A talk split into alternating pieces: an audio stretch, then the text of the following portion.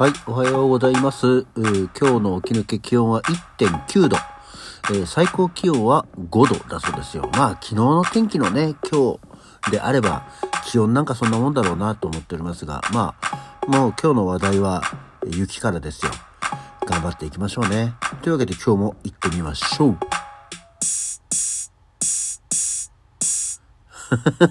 改めましておはようございます。2月6日の火曜日午前7時23分起き抜けラジオ西京一でございます。いや、今さ、あの、行ってみましょうって言ったんですけど、なんかさ、YouTube を見てるとさ、あの、そういう風に始める人が多いよなってちょっと思って真似してみたの。なんか、はい、なんとかかんとかです。じゃあ今日もこれで行ってみましょうっていうね、なんか独特な YouTube 方言なんでしょうかね。インアクセントなんでしょうかね。えーっていうのがあって、まあ真似したんですけど、合わねえな、俺には。はい。さて、えー雪でしたね。あすごい雪でしたね。今は、どうやら雪が止んで、えー雨が、小雨が降っているようで、外を歩く人たちは傘を差してますね。午前中ぐらいは雨で、午後からは止むそうですけど、まあそんなわけで一日寒いですよ。うん。あのー川口、地元の、えーなんか情報発信ツイッターを見てましたら、昨日の夜夜中12時半ぐらい、まあ一旦雪は止んだみたいな時期に、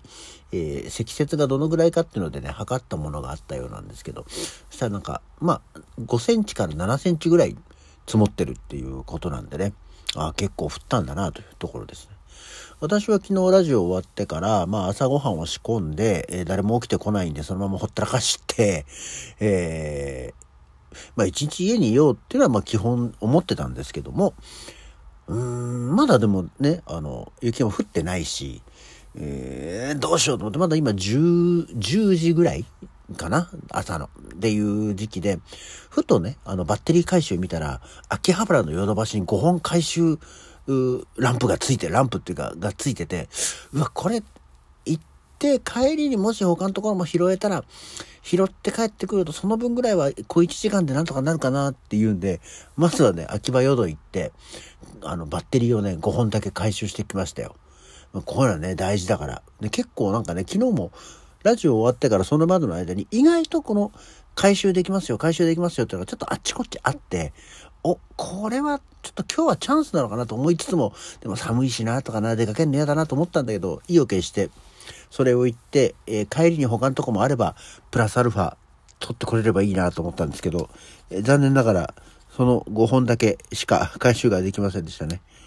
まあ、5本ってなかなか大口ですから、えーよかったなという在庫がまた増えたんで、これをまた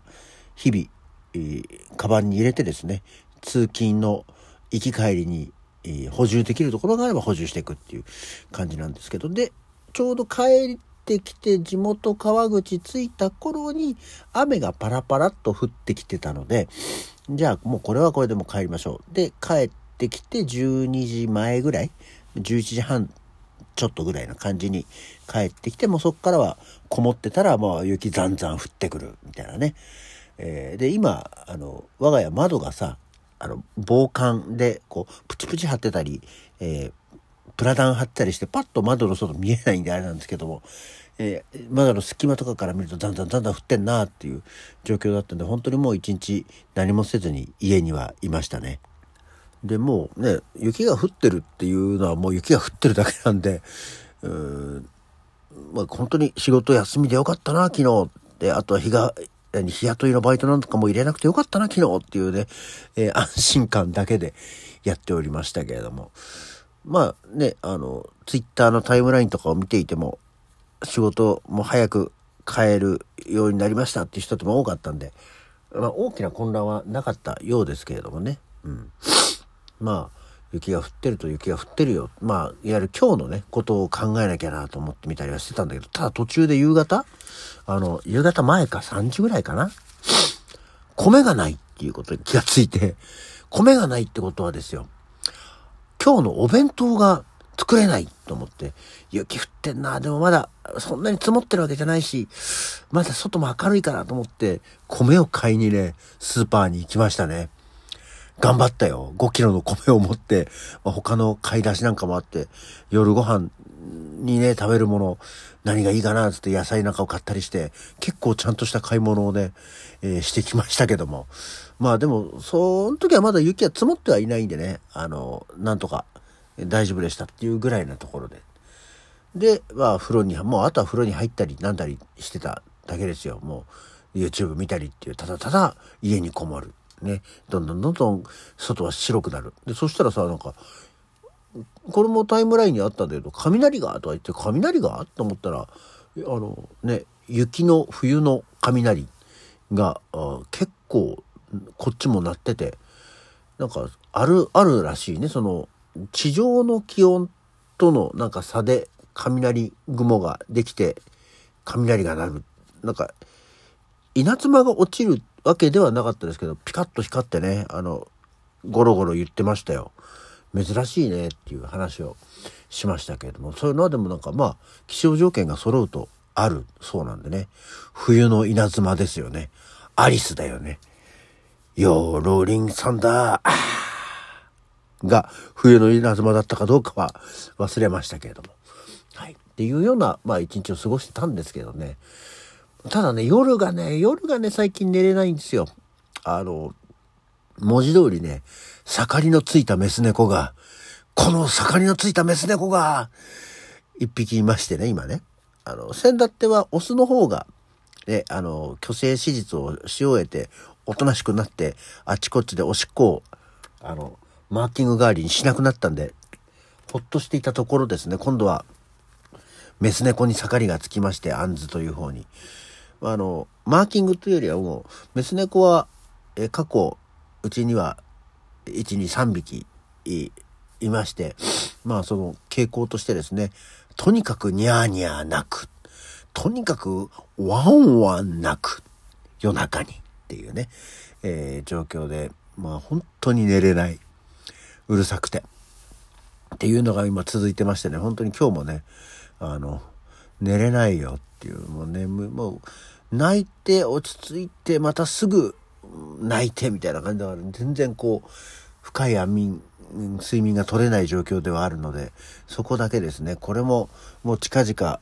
えー、アンズの方も病院に連れて行く日が来るんじゃないかと思っておりますけど、まあね、そこ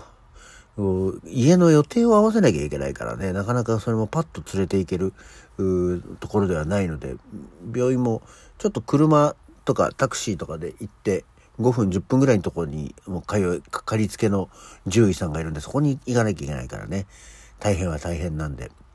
タイミングを合わせていければいいなと思っているっていう状況ではございました。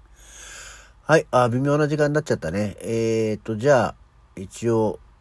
今日は誰の誕生日とでもしましょうかね。はい、えー、今日、えー、2月6日、えー、まずはですね、1911年にの今日、ロナルド・レーガンが生まれてるんだそうですよ。へえ。で、1917年の今日、ザザ・ガボールが生まれてるそうです。女優さんですね、ザザ・ガボール。どういう作品出てたのかわかんないですけど、名前がザザ・ガボールなんで、名前ぐらいは知ってるっていうところですかね。そして1919年に柳瀬隆えアンパンマンさ、アンパンマンさじゃない、アンパンマンを書いた人ですね。えー、君さっていうっていう、うん、誰もがアンパンマンになる、歌詞を書く柳瀬隆ですね。で、えー、スーッと降り降りてきたというか、新しくなりますと、1950年には、東秀夫が生まれてますね。東秀夫、なかなか中学生の頃の私にも影響を与えた漫画家ですね。くしくももう2019年に亡くなってますけどね。はい。そして、えー、そこから東秀夫から2年後、キャシー中島が生まれますね。えー、今やハワイアンキルトで有名な、おしどり夫婦で有名な、昔テレビに出てたけど結局キャシー中島って何で出てきてたんだかがよくわからないんですけど、キャッシー中島ってちょっとアイドルっぽい感じだった気がしないでもないよね。アイドルってことはないのかあの、ハーフの綺麗なタレントさんっていうところだったんでしょうかね。で、えー、1962年、石塚秀彦、石ちゃんですね、マイウーが生まれまして、海の向こうではアクセルローズが同じ日に生まれているわけです。で、えー、あと1966年には大月健二が生まれてますね。おめでとう、大月健二。大月健二には直接影響は受けてないかな。うん。で、えー、1967年には、坂井泉、あの、ザードの、もう負けないで、えー、夏になると、えー、坂井さんの声を聞くっていうね、えー、ことがあるのと、1969年の今日、福山雅治が生まれてるそうですよ。福山雅治のね、モノマネをしようとすると、大体大泉洋が、あの、モノマネをする福山のモノマネになるんですけど、今度先日だって、FM ラジオで福山雅治のラジオを聞いていたら、福山雅治がやる大泉洋のやる福山雅治のモノマネを、福山雅治が、あのさ、っていうモノマネをしてるのを聞くっていう、なんかこう、メタテレコ構造みたいなのがね、えー、ありますけども。っていうのが、えー、が生まれてますね。あとは、えー、1985年、町浦ピンクという漫談の人が生まれてますね。なんか、あの、有頂天だが、ケラのあれだったかな、ライブの、なんか最初に、フロントアクト的に出てきたことを覚えてます。一回しか見たことないですけど、なんとなく名前を、えー、聞くことが多かったですね。そして1990年の今日、赤尾瓶が亡くなってます。赤尾瓶が亡くなってますっても、赤尾瓶もな、もう、若い人たちは知らないけど、このラジオは若い人は聞いてないからいいんだけど、愛国党のね、昔あの、有楽町のすき家橋前で演説をしてた人ですよね。あ、そんな思い出にしちゃっていたらこんな時間になっちゃった。はい。えー、というわけで今日の起き抜けラジオはこの辺で、えー、それじゃあまた次回。